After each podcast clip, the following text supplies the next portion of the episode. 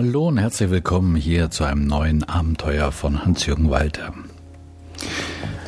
Gestern Abend kam mir etwas in den Sinn, was mich schon lange Zeit bewegt und was mich schon vor längerer Zeit bewegt hat.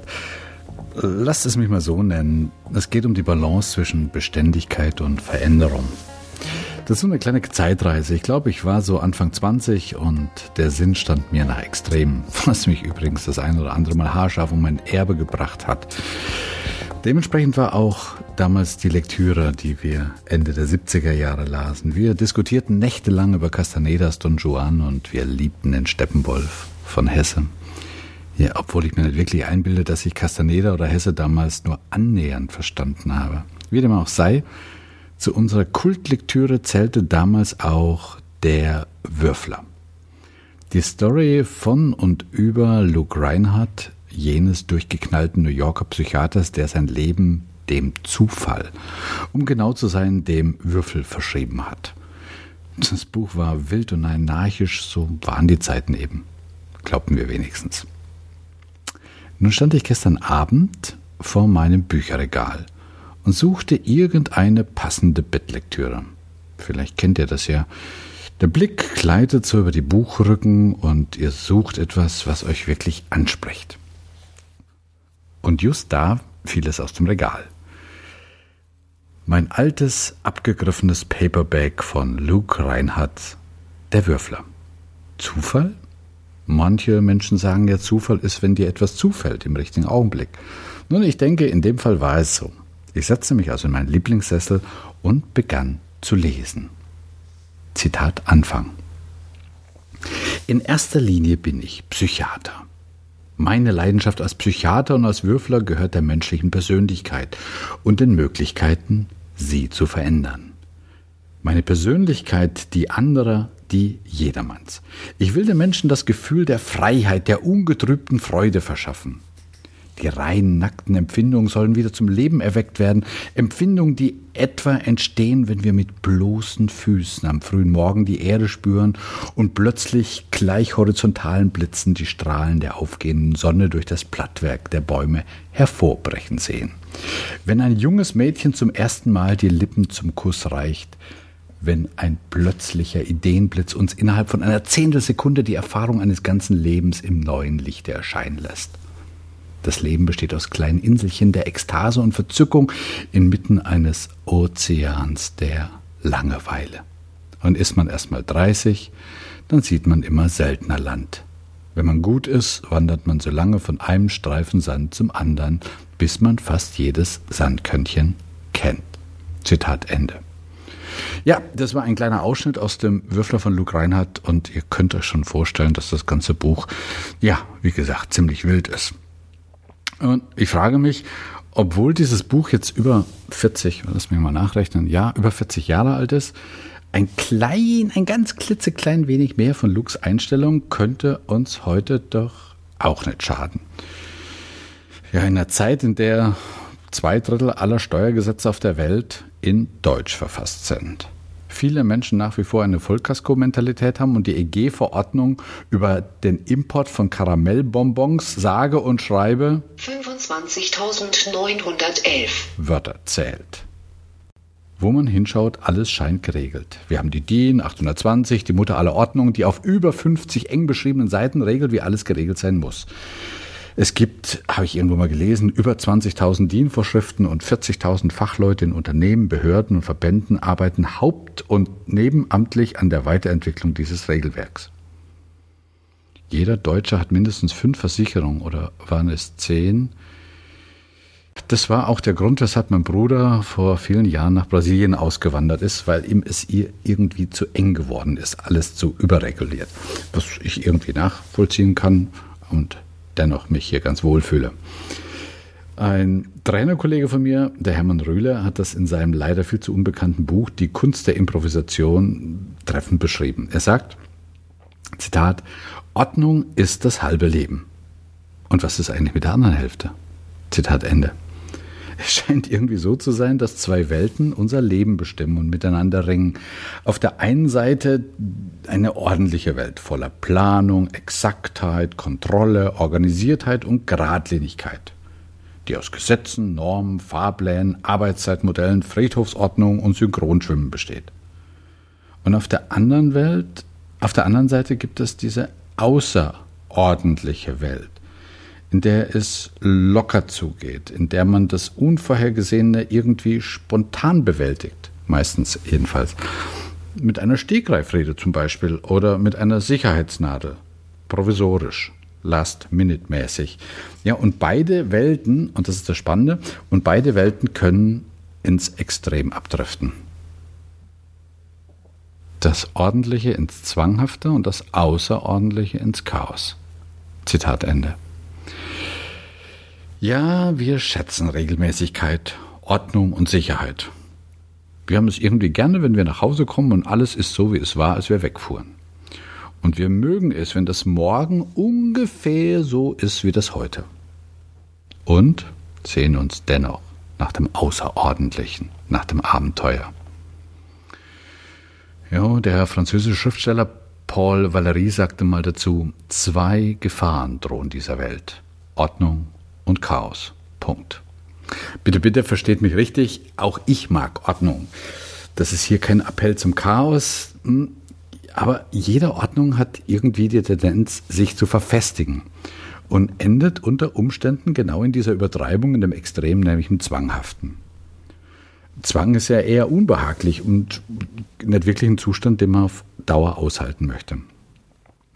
Und deshalb kippt eine zu starre Ordnung auf jeden Fall nach der Chaostheorie, zwangsläufig irgendwann um und wird zur Unordnung. Das ist das, was wir Chaos nennen.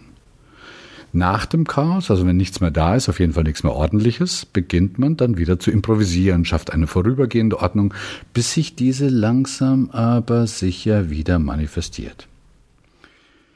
Nach dem Soziologen Manfred Wölke wirken auf sämtliche sozialen Systeme. Und zwar angefangen von der Partnerschaft über den Kegelclub bis hin zu ganzen Staaten. Immer diese zwei Kräfte. Syntropie und Entropie. Ordnung und Chaos. Könnt ihr euch noch erinnern? Ist ja schon eine Zeit lang her. 1996 hat Otto Rehagel den zweitklassigen ersten FC Kaiserslautern übernommen und ist mit ihm 1998, äh, ja 1998 direkt zur deutschen Meisterschaft gestürmt. Entropie ist der absteigende Ast, der Niedergang eines Systems, die Tendenz zur Unordnung, zur Anarchie, zum Chaos. 2000 wurde Rehagel vom Betzenberg gestoßen. Und 2001 hat er die müden Kicker aus Griechenland übernommen. Und 2003 syntropierte quasi König Otto zum griechischen Nationalhelden. Und nach dem Hochmut kam wieder der Fall. Ja, es scheint rauf und runter zu gehen. Oben genannter Hermann Rühle hat dazu ein tolles und sehr einfaches Modell.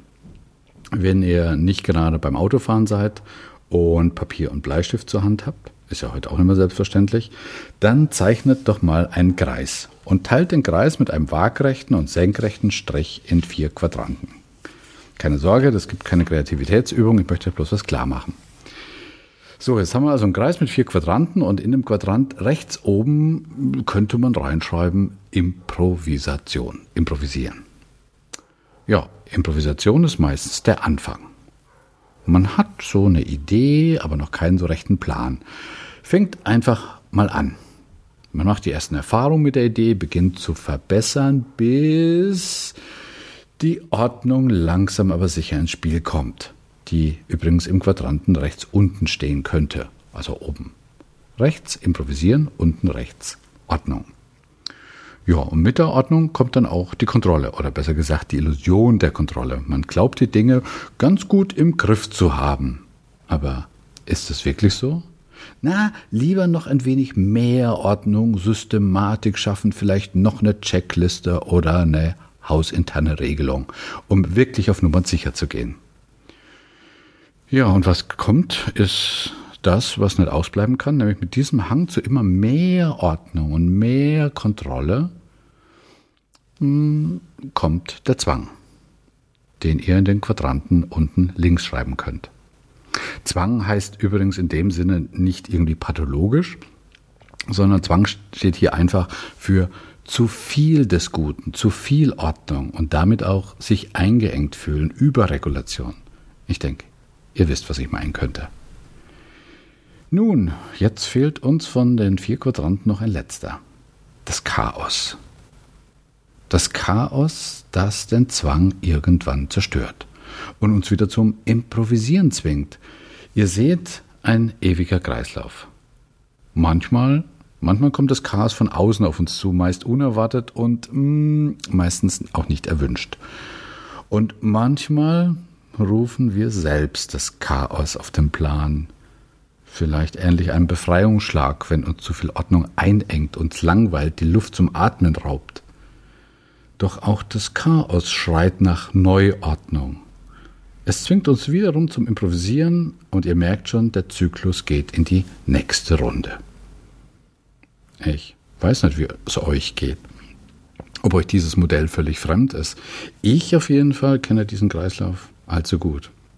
Von vielen kleineren und größeren Projekten. Zum Beispiel, wenn ich mir anschaue, welche Entwicklung meine Seminare genommen haben und immer noch nehmen. Beispielsweise mein NLP Practitioner Kurs, den ich jetzt schon seit runden 20 Jahren durchführe.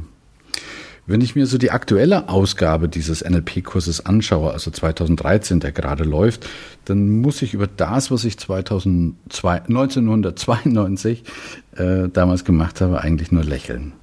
Klar, damals habe ich einfach begonnen, euphorisch, begeistert, aber vor allen Dingen mit viel, viel Improvisation. Ich habe mir Übungen ausgedacht, äh, Geschichten ausgedacht, habe ausprobiert. Ja, manchmal mit Erfolg, manchmal mit weniger Erfolg. Ich wusste noch gar nicht, welche Übungen gut ankamen, einfach weil mir die Erfahrung fehlte. Ja, und dann im Laufe der ersten Jahre habe ich so eine gewisse Systematik entwickelt. Die Inhalte standen und ich wusste eigentlich, wann ich was sagen wollte oder sollte. Und fühlte die ersten Vorboten des Zwangs. Ich begann mich ganz langsam und schleichend zu langweilen. Und mit der Langeweile ging auch ganz langsam meine Leidenschaft für dieses Thema. Und was tat ich? Nicht unbedingt bewusst, sondern irgendwie aus dem inneren Antrieb raus. Ich produzierte das, was man Chaos nannte. Irgendwann stopfte ich meine Skripte in die Mülltonne und begann wieder von neuem. Nein, nicht von neuem, aber auf einem neueren, reichhaltigeren Niveau zu improvisieren. Und um ehrliches Wort zu sagen, das tue ich heute noch. Ja, ich kann mir gut vorstellen, dass jetzt mancher Trainerkollege sagen wird, was ein Idiot der Hans-Jürgen. Der könnte sich doch viel leichter machen. Einmal einen Kurs fertig entwickelt, dann einige Male in der Praxis getestet, dann in den Schrank gestellt und wenn man ihn halten muss, einfach aus dem Regal ziehen. Tja, es mag sein, dass das vielleicht die ökonomischere Lösung wäre, aber es ist nicht meine Art, wie ich meinen Job verstehe. Und die Entwicklung der letzten Jahre ist sehr, sehr kompatibel mit dem Ablauf über die vier Quadranten. Übrigens, wenn ich darüber nachdenke, erlebe ich diese unendliche Geschichte zwischen Improvisation, Ordnung, Zwang und Chaos auch in vielen Beziehungen. Aber das wäre jetzt eine ganz andere Geschichte. Jo, warum ich euch das erzähle? Ja, weil das natürlich auch mit dem Roman von Luke Reinhardt viel zu tun hat. Und die Erkenntnis aus dem Ganzen ist nicht wirklich neu. Alles ist im Fluss oder wie die alten Griechen schon sagte, Panterei. Nicht wirklich neu, aber dennoch aktuell, denn es scheint mir viel sinnvoller zu sein, mit den Kräften des Flusses zu gehen, als sich irgendwo, ganz egal wo in den vier Quadranten, krampfhaft am Ufer festzuhalten.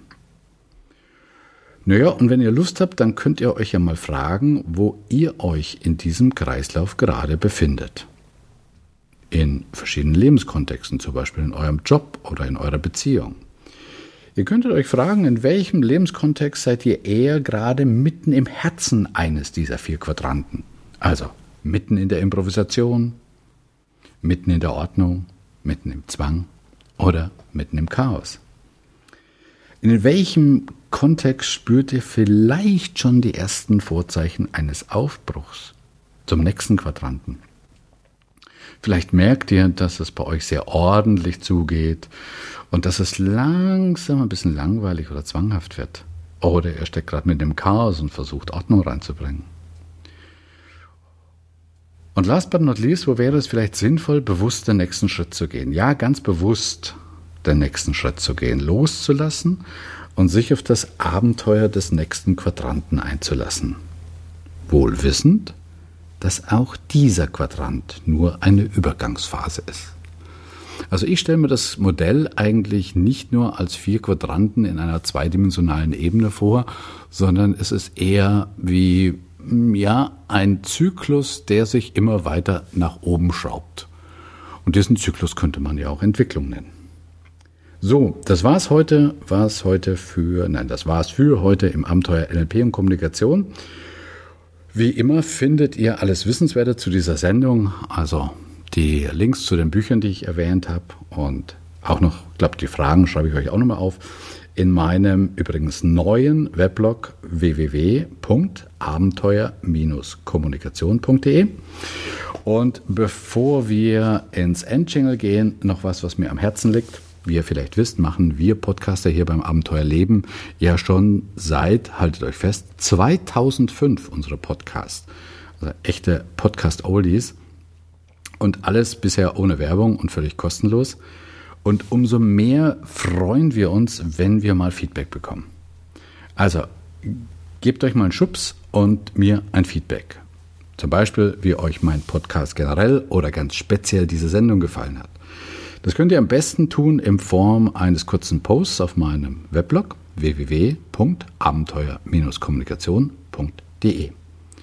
So, und falls ihr gerne zu den ersten gehören möchtet, die erfahren, wenn ich etwas Neues habe, dann gibt es seit einiger Zeit auch meine Abenteuerkommunikation VIP-Liste, in die ihr euch eintragen könnt. Selbstredend, dass eure E-Mail-Adresse vertraulich behandelt wird. Dafür gibt es aber ein kleines Begrüßungsgeschenk von mir. Den Link zur VIP-Liste steht auch auf abenteuer-kommunikation.de oder hier gleich mitgeliefert j.mp slash VIP-Liste.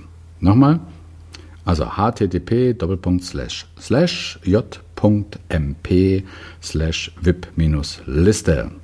So, das war's jetzt endgültig. Herzlichen Dank für den Platz auf eurem PC, iPod oder Smartphone und bis zum nächsten Mal. Tschüss und Servus, dein und euer Hans-Jürgen.